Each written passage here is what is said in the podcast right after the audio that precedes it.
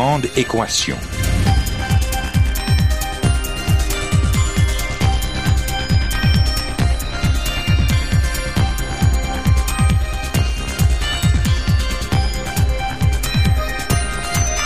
Ici Normand Mousseau, bienvenue à La Grande Équation, votre rendez-vous hebdomadaire avec la science. Cette semaine, changer le monde.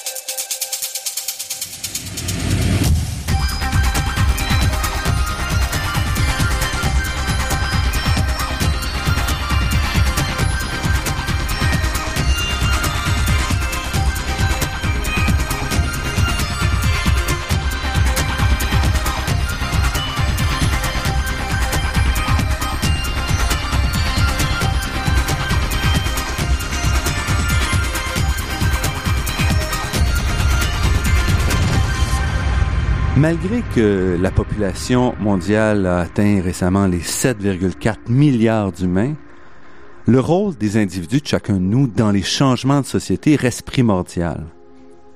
Et si plusieurs écoles d'historiens, dont celle de Marx bien sûr, mettent de l'avant l'importance des structures de pouvoir pour façonner notre monde, il n'en reste pas moins que ces structures ne peuvent être modifiées sans la volonté d'individus qui vont se mettre de l'avant, qui vont pousser pour des changements, proposer des nouveaux modèles et imposer par l'exemple, par la politique ou par la force, le changement. Notre invité d'aujourd'hui est un révolutionnaire qui travaille depuis plusieurs décennies à changer notre rapport avec la Terre, notre alimentation et de manière plus large notre environnement, tout en réfléchissant à ces questions. Roméo Bouchard est un intellectuel qui a décidé d'agir par l'exemple, auteur de très nombreux ouvrages au fil des ans, dont ces dernières années Les champs de bataille, histoire et défis de l'agriculture biologique au Québec et Survivre à l'offensive des riches, tous deux publiés chez Éco-Société. Roméo Bouchard est avant tout un philosophe, journaliste qui a décidé il y a plus de 40 ans d'agir et de transformer notre monde en donnant l'exemple et en agissant. Ainsi, il est le cofondateur de l'Union paysanne qui l'a précédé ainsi, il est le cofondateur de l'Union paysanne qui l'a présidé plusieurs années. Nous le recevons, nous le recevons aujourd'hui alors qu'il est de passage à Montréal, loin de sa ferme à Saint-Germain de Kamouraska. Roméo Bouchard, merci d'avoir accepté cette invitation.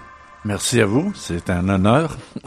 Donc vous avez 80 ans, vous êtes historien, vous avez été journaliste, vous luttez pour vos idées depuis de nombreuses décennies par plusieurs approches. Ouais, ben disons que je, suis un j'ai étudié longtemps, j'ai fait beaucoup d'universités, mais je suis essentiellement un militant parce que j'ai toujours travaillé sur le terrain. Euh, et euh, sur le terrain, ben on obéit à ce qui se passe. Alors, euh, au, fil des années, à partir du début des années 60, j'ai bougé avec ce qui bougeait au Québec. Et euh, ça l'a amené, euh, ça m'a amené à faire le tour de beaucoup de beaucoup de questions, puis à m'impliquer sur beaucoup de batailles. Et le, le, le, dernier bouquin que je publie, dans le fond, est un peu une, un survol de toutes ces, ces prises de position ces, ces prises de position là, puis qui fait un peu l'état des lieux où on en est rendu sur ces dossiers là. Et le constat est justement qu'on un peu toutes ces luttes-là qu'on mène, que les citoyens mènent depuis une, quarantaine d'années, on, arrive tous à un point de, à un mur en ce moment. C'est-à-dire qu'on se frappe aux décisions collectives qui sont, qu'on ne contrôle plus, qui sont de plus en plus maîtrisées par euh, le, le système de, des dirigeants économiques, des dirigeants financiers de sorte que tout bloque. Les changements que, sur lesquels beaucoup de, de, gens maintenant sont d'accord que ce sont des changements euh, stratégiques que si on les fait pas, on, présume qu'il va y avoir il va y avoir un effondrement de, du système euh, des écosystèmes même, mais du système économique. Mais on n'a plus de prise sur les décisions. Mais est-ce que donc vous avez décidé dans les années 70 de mettre en pratique, si on veut, votre militantisme en allant, donc vous installant en Saint-Germain-de-Kamouraska, en, en, devenant agriculteur. Euh, est-ce que finalement votre dernier livre, c'est un peu de dire simplement l'exemple, c'est pas suffisant, faut aller plus loin que ça? Non, je j'ai jamais cru que l'exemple était suffisant. Je, je suis très politique comme approche, c'est-à-dire que souvent d'ailleurs je le reproche à, à, des groupes qui, qui sont alternatifs et c'est comme sur le vous mentionnez mon, mon bouquin sur l'agriculture biologique, je le reproche au mouvement biologique euh, dont j'ai été un des premiers d'ailleurs à à, à, travailler au démarrage, d'être trop apolitique, tu sais, de vouloir construire euh, en dehors, parallèlement aux structures, euh, à la filière de, décisionnelle, tu sais, euh, démocratique. Je crois que toutes les toutes les actions qu'on mène, ont, tous les dossiers qu'on approche, dont l'agriculture par exemple, qui m'a m'a beaucoup marqué, c'est des dossiers politiques, essentiellement politiques. C'est sûr que il faut il faut euh, développer la prise de conscience des, des, des situations, des virages à faire. Euh, ça se fait en marche, ça se fait par des citoyens souvent qui qui ont très peu de moyens, mais qui montent les dossiers et souvent qui ça, ça demeure encore les citoyens qui montent les meilleurs dossiers. Tu sais.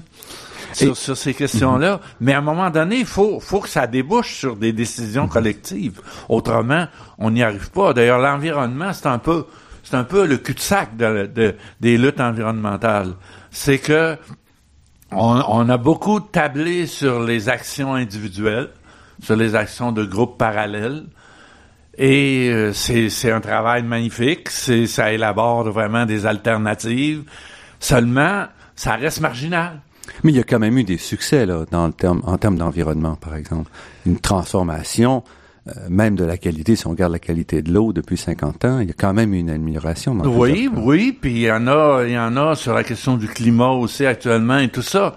Mais par rapport euh, euh, au point de bascule vers lequel on s'en va, euh, c'est insuffisant. Tous les scientifiques le reconnaissent actuellement que euh, même l'économie verte, euh, c'est quelque chose qui n'est pas n'est pas ne va pas assez loin, tu sais. Moi, je prends souvent l'exemple euh, actuellement de l'automobile, euh, l'auto électrique, mm-hmm. euh, qui est un peu en phase de devenir comme le symbole du virage. Mais l'auto électrique, c'est une auto. Et il va y en avoir, avec la bonne conscience qu'elle va donner, il va y en avoir encore plus. Il faut les construire, ces autos-là, avec des matériaux qui, sont de plus en plus précieux, d'ailleurs, souvent dans, dans les batteries et tout ça. Et il faut des routes, euh, il faut euh, il faut tout le système. Euh, on maintient à ce moment-là tout le système de transport foncièrement qui existe. Donc on on, on, on s'éloigne on s'éloigne de l'espèce de de relocalisation de l'économie qu'il faudrait faire. Euh, donc, euh, il y a beaucoup de changements qui se font actuellement au niveau de l'environnement qui sont illusoires jusqu'à un certain point. C'est-à-dire qu'ils sont des pas en avant, ils, diminuent la contrainte un peu, mais par ailleurs, très souvent, le, volume augmente, de sorte qu'au total, on a un impact, euh, un, impact sur l'environnement qui, ne diminue pas. Alors, euh, je sais pas que je, je suis pessimiste. Je, je, j'encourage tous les gens qui font des choses, puis je suis un de ceux-là, puis euh, seulement, je pense qu'actuellement, d'ailleurs, beaucoup de, de, des dirigeants du mouvement environnemental l'ont reconnu de ces dernières années. Suzuki, euh, Harvey Mead, euh, euh, plein d'autres ont dit le mouvement environnemental foncièrement est un échec. Dans ce sens qu'on n'a pas entamé les moteurs de, du système de production qui détruit actuellement les conditions de vie de, l'espèce humaine et des autres espèces sur la planète. Hein.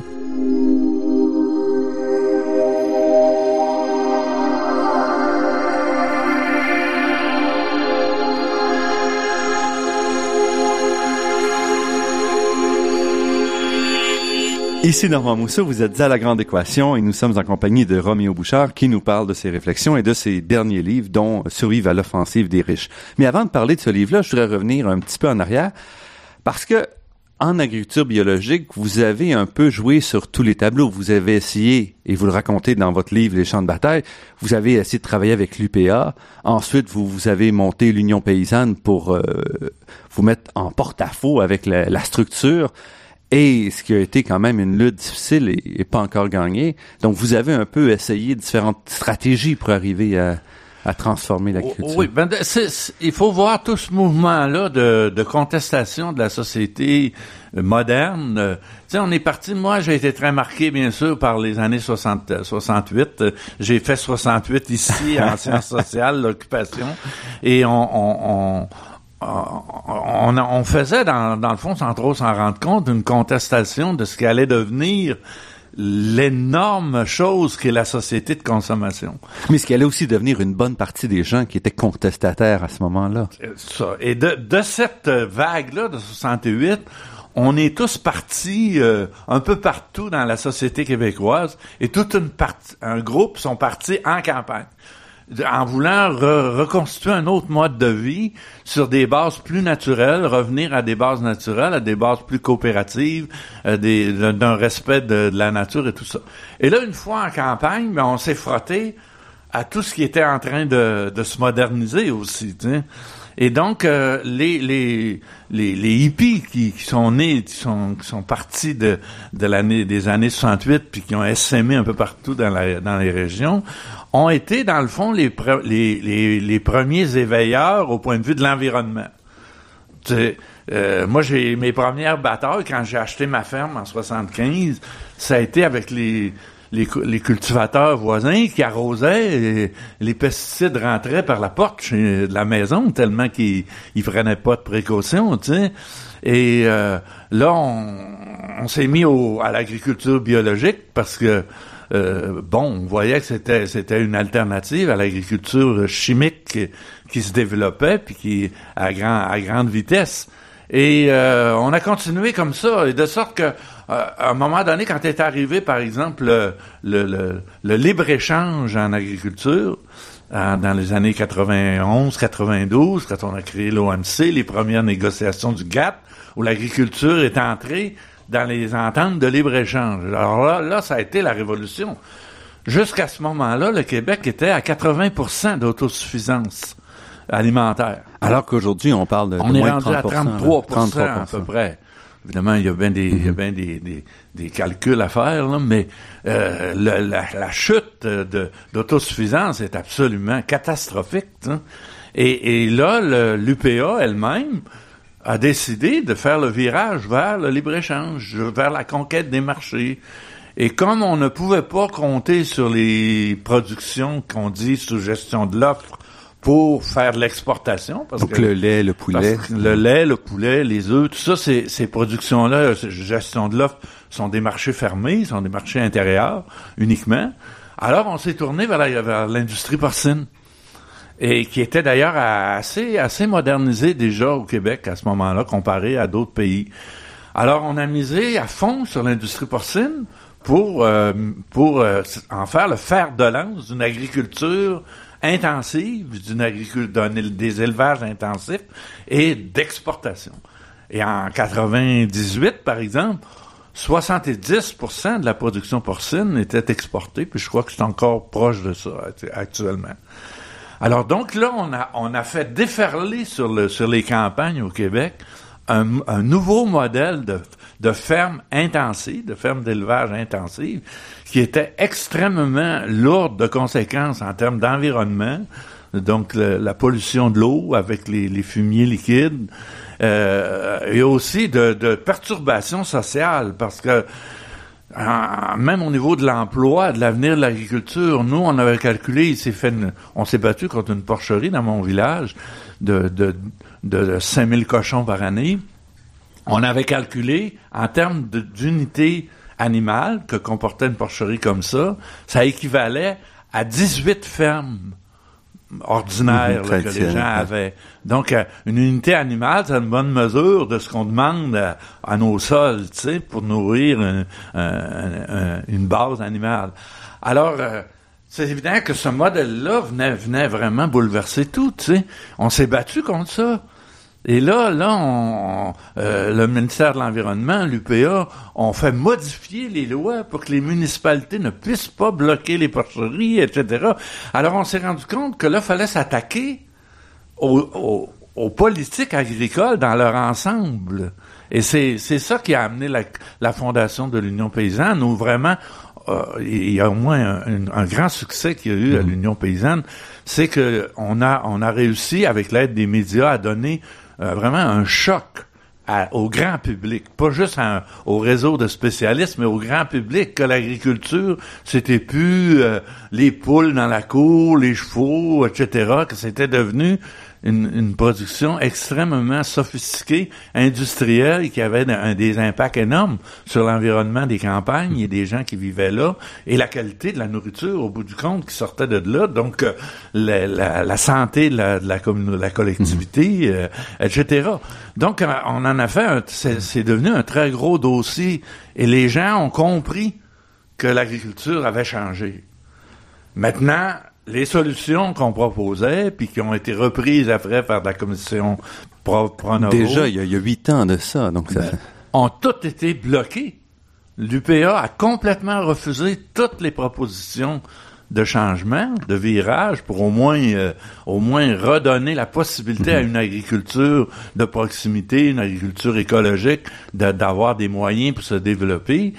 Non, on a maintenu le modèle unique, euh, très, très industriel, et euh, le résultat, c'est que euh, les, les, fermes les, en campagne, surtout dans les régions plus éloignées là, de, la zone centrale, les fermes disparaissent une après l'autre. Moi, je suis entouré où je demeure actuellement de huit étapes vides qui, il y a six ou sept ans encore, étaient des fermes laitières. Et, et les quotas de lait qui ont été vendus par les producteurs, ces producteurs-là, s'en vont dans une, un fonds commun de, de, de quotas de lait et ils sont rachetés par les gros producteurs de, de des Bois-Francs, de, de, de Montérégie, de, Saint-Hyacinthe, etc. Donc, cette structure-là pro- protège les gens qui ont déjà les quotas, mais permet pas Elle à concentre le développement de, de nouvelles... euh, C'est, c'est un modèle qui moi je dis actuellement, puis c'est vrai pour l'agriculture, c'est vrai pour tout le reste. Nous ne survivrons pas au libre-échange. Le libre-échange, c'est la machine la plus infernale qui a été développée, mis en place par le, le système produ- le système des dirigeants économiques, le système financier, pour se coloniser l'ensemble de la planète le- et délocaliser complètement toute l'activité sociale, économique, euh, de sorte que, euh, euh, évidemment, à la longue, les impacts sur le milieu de vie sont, sont énormes, sur la, les modes de vie, et à, moyen terme, c'est fatal. C'est fatal parce que le système alimentaire actuellement, le système alimentaire mondial est complètement contrôlé délibérément planifié complètement par ce- ces réseaux de libre-échange-là et les grandes multinationales. Alors à ce moment-là, euh, on ne contrôle plus rien là-dedans et on va devoir faire face à un besoin de nourriture énorme. On semble que d'ici 2050, faut faut faut faut, faut augmenter de 70% la production alimentaire. Et là, on est en train de, on est pogné dans un système qui est de moins en moins productif, puis qui ne permet pas aux gens de, de développer leur autosuffisance alimentaire.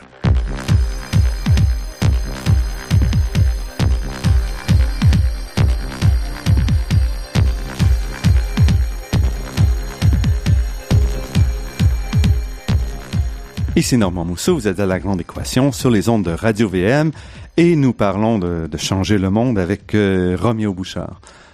Roméo Bouchard, pour terminer un peu sur cette question-là, euh, une des choses qui m'a frappé dans votre livre Les champs de bataille, c'est à quel point on a stagné en termes de production justement d'agriculture euh, euh, biologique depuis 20 ans, 25 ans, malgré l'impression qu'on a. C'est ça. C'est absolument, c'est le grand, le grand constat de ce, ce livre-là, c'est que actuellement les médias, puis l'engouement que les jeunes, puis que beaucoup de gens ont pour euh, une nourriture plus écologique, euh, biologique et tout ça, nous donne l'impression puis l'engouement aussi pour les produits locaux, les, les produits du terroir, nous, do- donne l'impression qu'il y y a une espèce de révolution euh, qui, qui progresse à vue d'œil là, au point de vue de, de, de, ce, de ce nouveau mode d'agriculture. Alors, c'est pas le cas. Après 40 ans, on n'a même pas 2 de, de l'alimentation qui est biologique.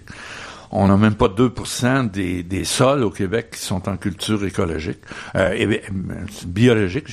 Si on ajoute à ça ceux qui font une, agriculture écologique, mais sans, sans, sans adopter les cahiers de charges biologiques euh, de la certification, on, on monte peut-être à 4-5% mais ça demeure très, très marginal.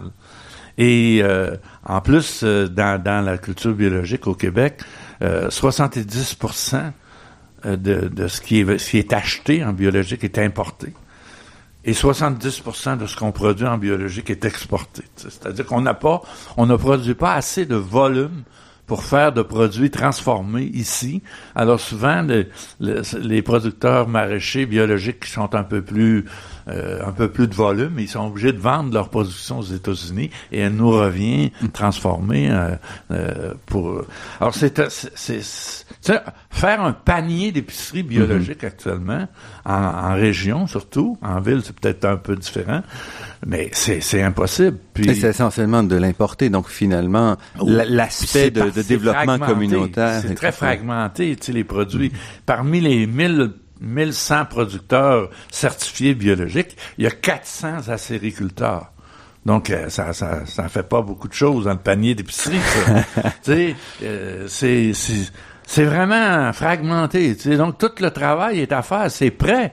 On a, on a beaucoup. Les outils sont là. La, la connaissance est là actuellement avec euh, l'école de, de l'Institut de de biologique qu'il y a à, Victoriaville, autour de, mm-hmm. Denis la France, avec euh, les travaux puis la, popularité que Jean de Jean Martin euh, Fortier avec le jardinier maraîcher.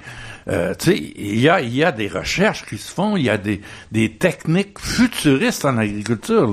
L'agriculture biologique n'est pas passéiste. Là. Elle, est, elle est deux fois plus, deux fois, dix fois, vingt fois plus productive que l'agriculture industrielle. Oui, il y avait, vous avez des chiffres assez fascinants. C'est incroyable. Mais bon, les moyens sont pas là. Les politiques sont pas là. Il y a deux millions... Euh, il y a 2 milliards par année actuellement qui est donné à l'agriculture industrielle. Et puis, euh, les, subventions spécifiques à l'agriculture biologique, c'est quelques, quelques, quelques millions. C'est, c'est, il y a pas, puis il y a plein d'obstacles dans les législations actuellement. Alors, il n'y a pas de volonté politique parce que, particulièrement au Québec, avec un syndicat unique qui maintient le statu quo, euh, il y a un blocage de, mhm. des évolutions. Puis avec la, la rigidité du système de, de gestion de l'offre qui a finalement s'est déplacé pour protéger quelques-uns finalement. Mm, ça, il y a une grosse équivoque autour de la gestion de l'offre. Euh, ou t'es pour ou t'es contre. Et il n'y a pas de milieu. Alors moi, je, à l'Union paysanne, puis encore maintenant, moi, j'ai toujours défendu l'Union la, la gestion de l'offre. La gestion de l'offre, c'est la meilleure, tant qu'on peut la maintenir, c'est la meilleure protection contre le dumping des produits alimentaires venant des pays étrangers. Donc, la meilleure protection d'un minimum d'autosuffisance alimentaire pour, un, pour une collectivité. Seulement, c'est la façon de la gérer qui, peut, qui actuellement a des effets néfastes. Euh, enlever la gestion de l'offre, c'est c'est condamner 80% euh, des agriculteurs actuellement au Québec, qu'on est très mal placé en termes de compétition à cause du climat et tout ça. sais. Si on n'a pas une protection minimale, euh, ça va être le massacre complètement. sais. Seulement, la gestion de l'offre est tellement rigide actuellement. Elle est gérée par le syndicat, alors qu'elle devrait être gérée vraiment par des offices de producteurs, incluant tous les intervenants dans la chaîne de production et de transformation et le syndicat euh, gère les quotas de façon, ben, d'abord, les, quotas sont monétarisés, c'est une bourse. donc c'est au plus, au mhm. plus offrant. Donc à la longue, ça devient les plus riches, les plus gros, qui sont les seuls capables de s'en procurer. une vache, introduire une vache, une bonne vache dans un troupeau actuellement, rien que la permission d'avoir d'avoir le, de, la vache, c'est 25 000 dollars.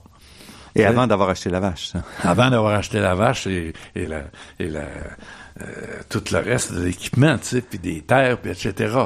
Alors c'est c'est c'est déjà ça, c'est très gros. Ensuite, on a on a on devrait actuellement ouvrir pour la production de proximité, pour la production de niche, pour la production en région, dans des régions plus moins favorisées. On devrait ouvrir de la, de la possibilité de produire euh, euh, hors quota ou en tout cas avec euh, des exigences différentes. Mhm. la clé du problème, c'est la monétarisation des quotas, parce que il, il faudrait trouver un moyen de, de, de distribuer les quotas qui soient, qui obéissent à des objectifs de développement de l'agriculture locale, de l'agriculture régionale, de l'agriculture de niche, de, de, d'une agriculture mm-hmm. diversifiée. Alors qu'actuellement, euh, elle ne permet que le développement de, de dans, les, dans ces secteurs-là d'un modèle euh, de commercial euh, de volume. Tu sais. Alors c'est du lait, c'est du lait, mm-hmm. point final. Et c'est ça qui était demandé, entre autres, par l'Union paysanne. Oui, puis par le, rapport Pronovo, tu sais, qui, qui, est un rapport génial, le rapport Pronovo, équilibré, pas, pas du tout excessif, euh, très, très, très pragmatique. Euh, mais bon, c'est, il vient de produire, M. Pronovo, un deuxième rapport euh, pour la relève qui, qui reprend foncièrement les, les, grands, les grandes valeurs qu'il défendait dans le premier rapport. Et c'est encore la même affaire. Tout a, tout a été bloqué avant même que le rapport sorte euh, par, par l'UPA. Alors on a, on a un très très gros problème au Québec. L'agriculture, elle est, elle est complètement bloquée. Et euh, au cœur de ce blocage-là, il y a évidemment la formule du syndicat unique en ce moment. C'est Monsieur Paradis, le ministre, a beau avoir des sympathies pour tout ce qui est tout ce qui est alternatif à tout ça mais euh, il, n'est pas capable en soi de convaincre le gouvernement Couillard de d'engager une lutte frontale avec l'UPA au travers de tout le mhm. reste. On va s'arrêter ici pour une petite pause. On va revenir après pour parler justement de votre dernier livre qui, qui ouvre justement au-delà de l'agriculture cette problématique.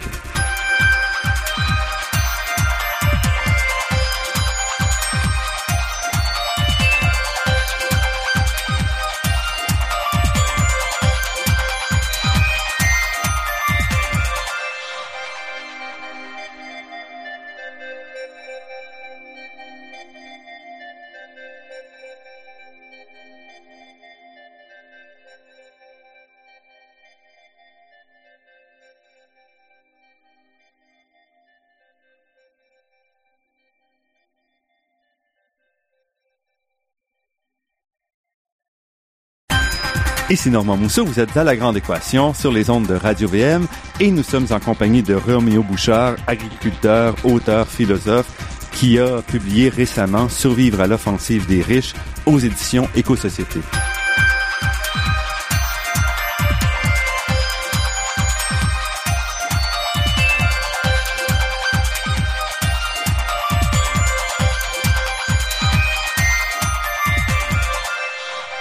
Roméo Bouchard, votre dernier livre, justement, part un peu de votre expérience et propose une direction. À la fois, dans la première partie de votre livre, vous, vous revenez sur l'ensemble des problématiques des verrous. Et dans la deuxième partie de votre livre, vous inspirant peut-être de vos activités plus récentes sur euh, l'Assemblée constituante et tout, vous proposez donc un modèle de société vers lequel on, devrait tendre.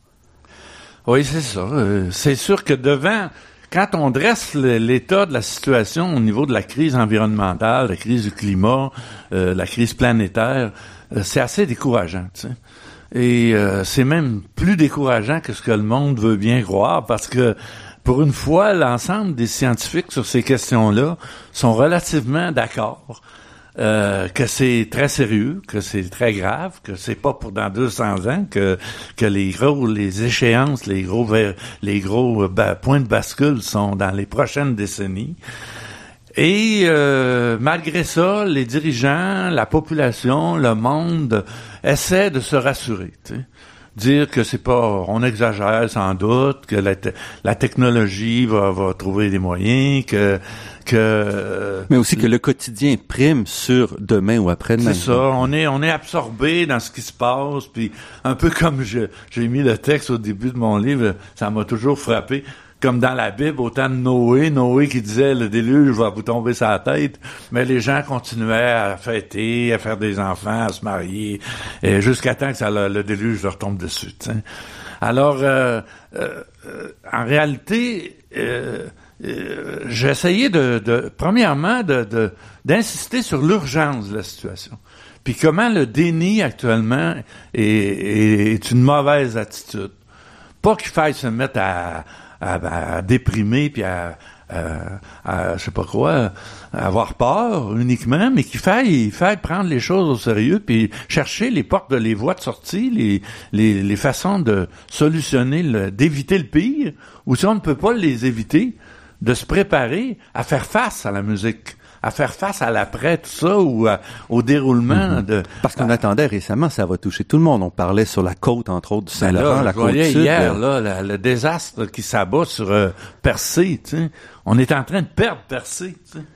Euh, les, tout est rongé, là, les, le quai, les, les, toutes les, les rivages, de sorte que finalement, tout, tout ce qui faisait percer au point de vue attrait touristique et tout ça risque d'ici euh, euh, quelques années de, de, ne plus être utilisable. Euh, ce sont des, des, premiers, ce sont des signes là, très évidents. sais. Alors, une fois, ceci dit, ben, j'essaie de, de, de, discuter quelles sont les voies de sortie. sais. Et euh, moi, mon point de vue, et encore sur ces questions-là, est un point de vue politique, beaucoup plus que ce qui a été développé dans le mouvement environnemental.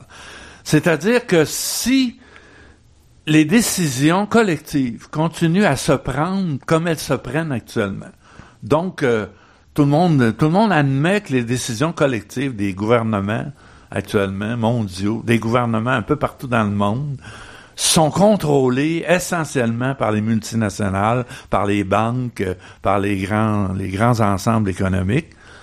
Si c'est eux qui continuent à tenir le, volant, c'est clair qu'on va, s'en va sur le mur. Parce que l'objectif, le moteur de ces gens-là, c'est d'augmenter la croissance, d'augmenter les rendements, d'augmenter leur pouvoir. Surtout dans un horizon extrêmement court. Donc, on se préoccupe pas de ce qui va se passer dans les gens, euh, Il n'y a plus de moyen terme, de quasiment. Alors, à ce moment-là, si on n'arrive pas à changer le mode de décision collective, donc euh, un problème de démocratie, euh, c'est clair qu'il n'y en a pas de solution. Là. On s'en va vers, vers la catastrophe d'une façon ou d'une autre, qui va éclater, on ne sait pas trop comment, mais est-ce que ça va être plus par la crise alimentaire, par la crise financière, par l'éclatement des inégalités sociales, par les, raretés qui vont, qui vont se produire, mais il, va se produire là des, des événements graves qui vont euh, tout à coup dé, dérégler l'ensemble du système, des écosystèmes et du système économique. Et à ce moment-là, euh, on n'aura pas beaucoup de prise là-dessus. On va se, retrouver en fait dans un environnement beaucoup plus hostile qu'on n'a jamais été, que ça fait très longtemps que l'humanité n'a pas été au point de vue nature, au point de vue naturel, au point de vue climatique. Et au point de vue social, euh, une espèce de débandade des, des... ça prend pas grand-chose. Hein? Notre société moderne est extrêmement fragile parce qu'elle a fait, elle a fait de tout le monde des gens complètement dépendants.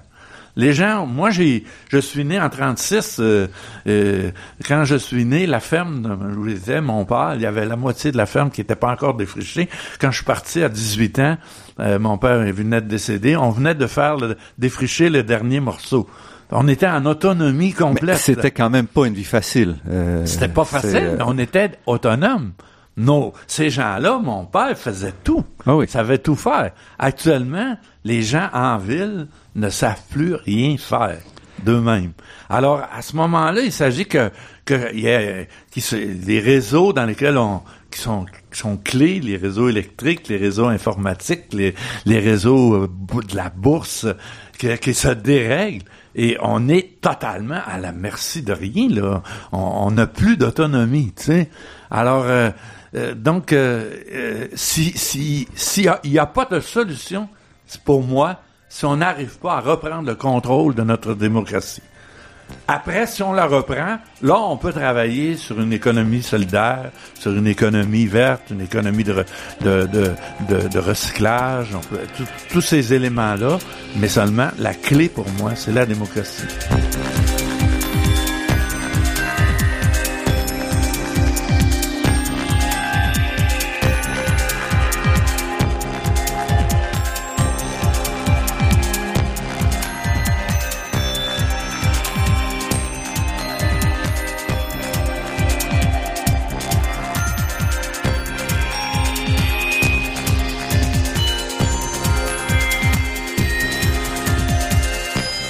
Roméo Bouchard, donc vous mettez quand même beaucoup euh, de responsabilités sur la population, la société dans son ensemble, mais aussi beaucoup d'espoir. Est-ce que pourtant le peuple n'est pas toujours synonyme de choix éclairé et quand on voit les gens qui s'achètent les SUV, qui décident d'un mode de vie, ce que vous proposez, c'est quand même un mode de vie qui prend euh, à rebrousse-poil euh, le choix de la majorité des citoyens. totalement.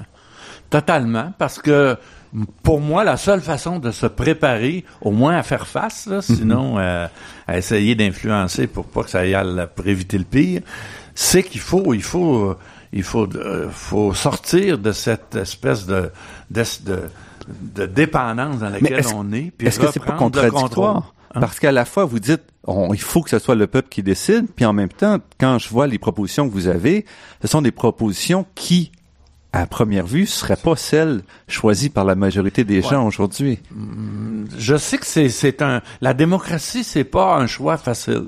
C'est pas une solution miracle parce qu'elle est exigeante. Elle exige beaucoup d'éducation, elle exige euh, beaucoup de responsabilités. Euh, et on est actuellement tout le système dans lequel on vit a fait pour nous déresponsabiliser.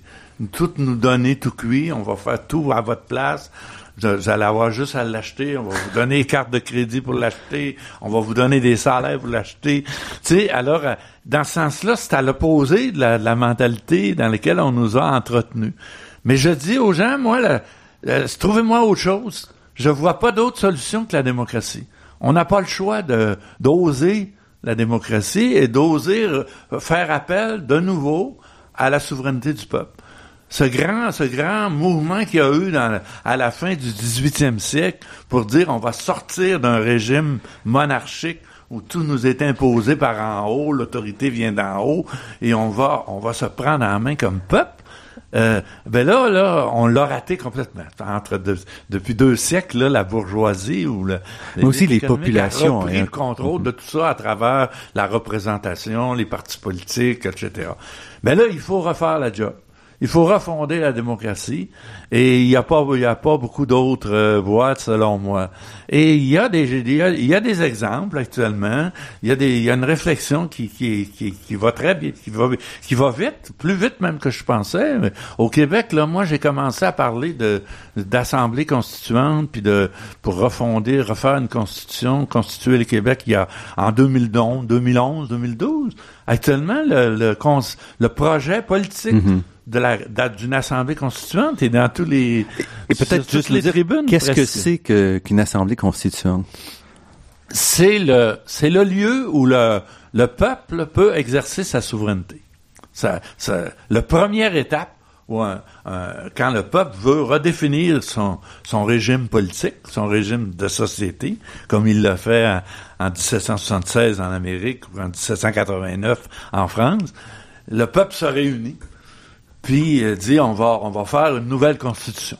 On va faire une constitution où on va définir les institutions politiques qu'on veut avoir et, et les principes qu'on veut qui guident la vie la vie euh, en société.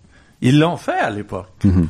Ils l'ont fait. Euh, ça n'a pas toujours été parfait. Il y a eu un, une, un négociation, une game entre, je dirais, le peuple qui se révoltait et, les bourgeois qui voulaient garder quand même le contrôle. Et ça a donné les, les démocraties de représentation euh, très boiteuses mm-hmm. et de plus en plus boiteuses qu'on a maintenant. Et ce que vous proposez, c'est et c'est assez intéressant de dire on le refait en choisissant donc des citoyens au hasard pour que tout le monde soit. C'est que là, là maintenant, on sait que le problème numéro un des constitutions qui ont été créées dans dans les deux siècles précédents, c'est qu'elles ont été écrites par les par les par les politiciens et par les riches. Tu sais, la Constitution américaine, c'est connu, les, les, délégués des États qui ont écrit la Constitution. Qui avaient les moyens de, de C'était tous les grands propriétaires de coton, de, de, de, plantations de coton, c'est les commerçants, etc. Alors, ils ont fait, ils ont fait une Constitution pour eux pour favoriser le commerce, pour favoriser la défense de leurs intérêts, de la propriété privée, etc. Et aujourd'hui, si on, si on, on ne s'assure pas qu'une qu'une assemblée constituante va être indépendante des politiciens, des partis politiques surtout, qu'elle va être libre de ses décisions, euh, on va retomber dans le même. Euh, d'ailleurs, on le voit, tu sais, les réformes démocratiques, même les plus élémentaires, comme le scrutin, le mode de scrutin, euh, l'initiative populaire, c'est dans tous les partis politiques parlent de ça au Québec depuis 1960 et il n'y a personne qui l'a fait. Et là, on en parle de nouveau au fédéral, on en Donc, parle tant qu'on est dans l'opposition, et c'est certain que ça se fera pas. Ça ne se fera pas parce que les partis politiques ne veulent pas ça. Tu sais, quand les partis arrivent au pouvoir, ils veulent des règles qui vont le, préserver leur autorité au pouvoir au lieu de redéployer leur autorité, leur autorité. Alors, ça paraît un enjeu presque utopique, mm-hmm. mais euh, il faut, si on comprend bien l'enjeu, qui est mm-hmm. que que les gens reprennent vraiment le contrôle des, des décisions, puis à ce moment-là, moi je pense, je dis le tirage au sort ça veut pas dire à 100% mur à mur, mhm. mais un élément important de tirage au sort me paraît la seule façon d'éviter que les partis politiques puissent noyauter euh, les membres de l'Assemblée constituante. Et à des niveaux euh, moins grandioses, il y a quand même eu des exercices qui se sont produits avec ce genre d'approche-là qui ont donné des résultats intéressants. Ah oui, tout à fait. C'est quelque chose. D'abord, dans le système de justice, on pratique ça euh, depuis toujours. Les jurys, les jurés c'est un système de tirage au sort, puis on, aurait bien pu dire, c'est pas des simples citoyens qui vont pouvoir juger de la loi, puis juger de, de problèmes complexes. Ben finalement, c'est encore les meilleurs. quand on voit comment les consultants, les experts qui viennent témoigner dans les procès sont toujours euh, sont toujours à, fédérer à quelque intérêt ça reste que euh, le jury et ça on a fait des jurys citoyens dans certaines occasions qui ont donné d'excellents résultats en, Irlande par exemple sur des les questions les plus contre les plus controversés, comme le mariage des, homosexuels et tout ça, il y a quelques années, on a fait un espèce de grand jury citoyen qui ils ont réglé l'ensemble des problèmes, mais avec un consensus euh, remarquable. Il n'y a pas eu de, il a pas eu ce qu'on a vu en France là autour de ces questions-là. La Bolivie, l'Équateur ont fait des constituantes élues, par exemple, au suffrage universel, donc avec des des influences de partis quand même qui ont tiraillé pas mal les choses, qui ont failli faire avorter la, la constitution, mais qui ont quand même accouché de constitutions finalement qui ont modifié profondément la structure colonisée qu'il y avait dans ces pays-là, l'exploitation par les pays, par les, multinationales étrangères, l'espèce d'État de minorité dans lequel étaient maintenues les populations autochtones qui forment plus de la moitié de la population en Bolivie, ça a été OK. Là, là maintenant, après une dizaine d'années de ces constitutions-là, on, on s'en rend compte qu'on a beaucoup trop misé sur le pétrole, sur le gaz pour euh, pour financer tout un rehaussement des, des programmes sociaux. Et là, maintenant qu'on on, a une économie trop axée sur uniquement sur le, les, les, ressources euh, stratégiques, ben là, euh, le pétrole, le prix baisse, euh, etc. Là, le Venezuela, ben là, c'est le meilleur exemple. Là, là c'est l'effondrement total. Donc, c'est pas été parfait, mais une constitution, c'est jamais c'est pas, c'est pas dans le titre là, mhm. bétonné là, sauf la Constitution canadienne. On a, on l'a volontairement bétonné pour que personne puisse s'en servir, Mais seulement en soi, on doit, ça doit évoluer constamment une Constitution. Donc il y, a, un mouvement actuellement dans ce sens-là. Il y a Étienne Chouard en France mène, tu sais, il y a des milliers, des milliers de personnes qui le suivent. Tu sais, on n'y arrivera pas facilement parce que une, on fera pas de révolution. Là, aujourd'hui, une révolution imposant un nouveau pouvoir populaire, comme dans la fin du 18e siècle, c'est peu probable. La société est actuellement une société close énormément, mhm. tu sais. Mais bon, euh, au Québec, on a, on a c'est jumelé à la question nationale aussi, qui, qui est dans une impasse aussi, qui peut-être que l'Assemblée constituante serait une, une, des façons de, de, de modifier la problématique, tu sais, que ce soit plus des partis qui veulent mhm, faire mhm. l'indépendance, mais que ce soit le peuple qui finalement décide si on en veut ou on n'en veut pas, tu sais. Ou quelque chose entre les deux. Une démarche très globale sur le, type de société qu'ils veulent, pas juste à l'intérieur d'un référendum sur oui ou non la souveraineté de l'État.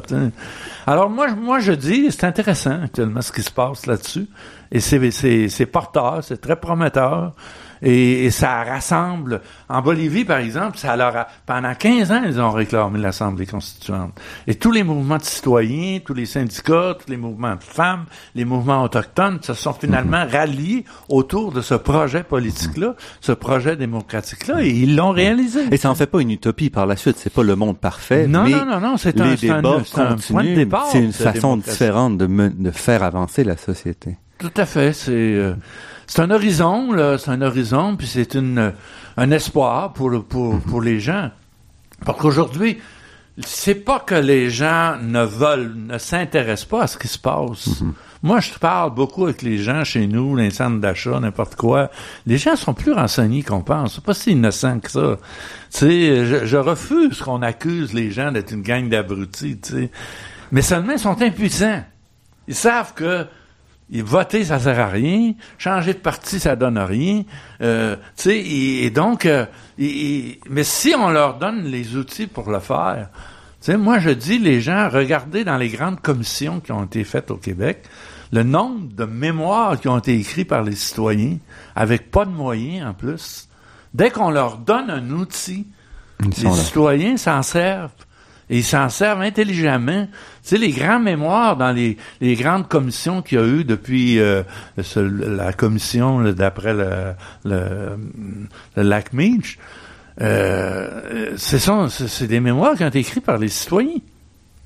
Tu sais, c'est pas les universitaires qui ont fait le, qui ont monté ces commissions-là. Le, le, contenu de ces choses-là, très, très souvent, tu sais, c'est pas même les grands organismes, c'est des, des groupes de citoyens. Les gens, les gens sont, sont, ils comprennent le bien commun, je le dis souvent. Ce n'est pas une expertise.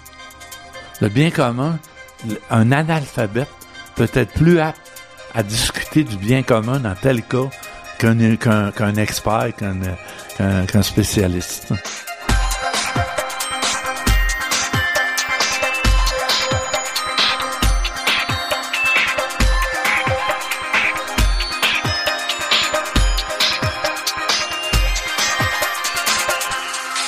Ici Normand Mousseau, vous êtes à La Grande Équation sur les ondes de Radio-VM et nous parlons aujourd'hui avec Roméo Bouchard, militant et agriculteur et biologique et auteur entre autres du livre Survivre à l'offensive des riches. D'où vient votre votre volonté? Parce que vous avez commencé peut-être de manière plus traditionnelle. Vous étiez dans la prêtrise, vous êtes allé à Rome, vous avez euh, mm. été là plusieurs années, vous êtes revenu parmi les premiers enseignants. Donc, à quel moment est-ce qu'il y a eu la cassure ou est-ce que vous étiez toujours un peu... Euh... Ben, c'est-à-dire, les gens qui me connaissent bien diraient, il n'y en a pas eu de cassure. c'est juste les, les, les, terrains d'opération qui ont changé. C'est-à-dire, depuis que je suis tout jeune, c'est un instinct, ça, l'instinct de, de réagir, l'instinct de, de c'est une sorte d'intégrité que, que certains êtres euh, ont par instinct. C'est une sorte de une sorte de vitalité, euh, euh, de, capacité de réagir à, réaction, action, mhm. réaction. Euh, dans mon univers, quand j'étais jeune, l'engagement social, c'était la prêtrise, c'était les, les, communautés religieuses, parce que tous les tous les métiers sociaux était exercé, était contrôlé par, par le clergé. L'éducation, les, les hôpitaux, l'aide aux, aux, démunis, mhm. aux infirmes, euh, n'importe quoi. Tu sais, à part, euh, à part les, médecins, les notaires, puis les, les avocats, il n'y en avait pas de métier social vraiment. Alors, euh, moi, je suis allé naturellement vers ça parce que c'était c'était là qu'on pouvait exercer, on pouvait travailler avec une population, avec des communautés, qu'on pouvait avoir un leadership. Et euh, je l'ai fait jusqu'à temps que que ben, j'ai fait, j'ai été étudié, on m'a envoyé étudier à Rome à l'époque, donc j'ai été sept ans dans les universités romaines, trois ans en philosophie, quatre ans en théologie chez l'université des Jésuites. Et euh, bon, là, évidemment, c'était vraiment le, le Moyen Âge, là. le Vatican à l'état pur. Là. Et ils m'ont, moi, je voulais aller missionnaire en Afrique ou chez les Esquimaux, mais on m'a envoyé enseigner au collège de Jonquière, qui, qui était un, un, collège très progressif. Qui était pas loin de chez vous. Qui venait de s'ouvrir, qui était un peu plus ouvert aux laïcs que, les autres. Et effectivement, j'ai enseigné cinq ans là et, et j'ai été transformé par le collège, par les étudiants. C'était la nouvelle génération de, des, de, la Révolution tranquille, tu sais. Ils m'ont euh, et là, là, dans le fond, le, terrain, le terrain d'action s'est déplacé complètement. Tu sais, avec comme tout le monde dans les années 60, on, a on a fait sauter la la, marmite, tu sais, mm-hmm. toute la, la libération religieuse du clergé, libération euh, économique, libération sociale, toute morale, tout y a passé là en l'espace de quelques années presque sans douleur d'ailleurs, c'est très étonnant. Alors moi, euh, au bout de cinq ans, là, j'étais plus un, j'ai, mes confrères euh, dans le clergé ne voulaient plus me reconnaître. j'avais, j'avais comme dérivé vers le. Et bon, j'ai, quitté. Puis comme à, l'époque, j'avais comme seul métier d'enseigner euh, et qu'on en, à ce moment-là un défroqué, c'était, c'était vraiment on refusait d'engager des défroqués dans les collèges et tout ça. J'avais pas le choix, il fallait que je recommence. Alors, je suis venu en sciences politiques ici euh, à l'Université de Montréal, puis j'ai fait ma maîtrise ici. Et là, ça a été les, occupations, ça a été le quartier latin. Après, j'ai travaillé dans un syndicat. Après, j'ai voulu faire le retour à, la nature, euh, ce qui était très très réel pour moi. C'était un retour à mes sources, euh, dans le fond, tu sais. Et j'ai été pendant 20 ans vraiment agriculteur à plein temps. J'ai vécu uniquement de ça. Alors, c'est comme ça que je me suis déplacé, moi, avec le Québec. Je dis souvent aux jeunes, parce que je travaille beaucoup avec des jeunes, je, donc je fais beaucoup de transmission, je trouve, à ce mhm. moment, parce que, puis je leur dis, c'est ça, moi, j'ai, j'ai été, non seulement j'ai vécu toutes les, les étapes du Québec depuis 60 ans, mais j'ai été acteur. À, chaque, à chaque étape, j'ai été très impliqué.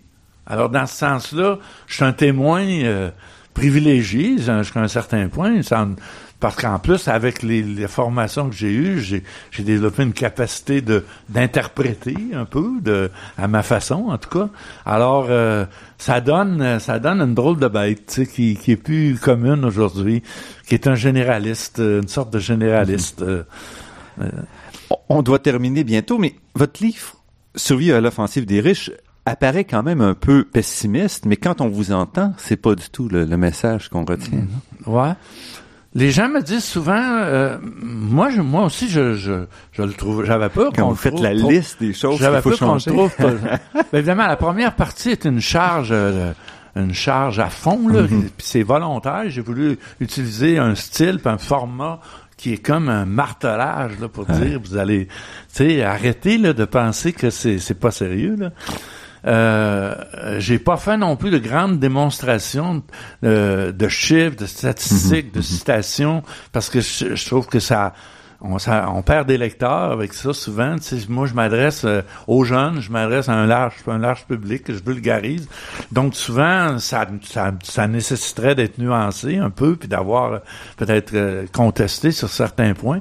Mais la ligne, la ligne de fond, pour moi, elle demeure optimiste savoir, comprendre ce qui nous arrive, puis savoir comment on peut y réagir, pour moi, c'est pas pessimiste. Tu sais, si j'ai un problème avec ma maison, il y a vraiment, il rentre de l'eau partout, puis il y a de quoi de grave qui se passe, puis je sais pas quoi. Le jour où un spécialiste fait, fait l'analyse, puis me dit, mais là, là, le problème, on l'a trouvé, il est là. Ça va coûter 40 000 piastres, pour euh, réparer ça. Bon, OK, c'est un coup de masse, là. Mais seulement, au moins, je sais à quoi m'en tenir. Et puis, à partir de là, je peux organiser ma vie, tu sais. Là-dessus, on va être obligé de s'arrêter. Romeo Bouchard, euh, vous êtes euh, philosophe, journaliste et aussi euh, agriculteur biologique, militant. Vous êtes aussi dérangeur professionnel d'une certaine façon, poussant le Québec à gauche et à droite, ben, plus à gauche qu'à droite peut-être, et vers des changements. Vous êtes aussi auteur, vous avez écrit de nombreux livres au cours des années, dont les deux derniers, Les champs de bataille, Histoire et défis de l'agriculture biologique au Québec et Survivre à l'offensive des riches chez Éco-Société. Merci beaucoup pour cette entrevue. Merci à vous, c'est un plaisir de, de revenir à l'Université de Montréal.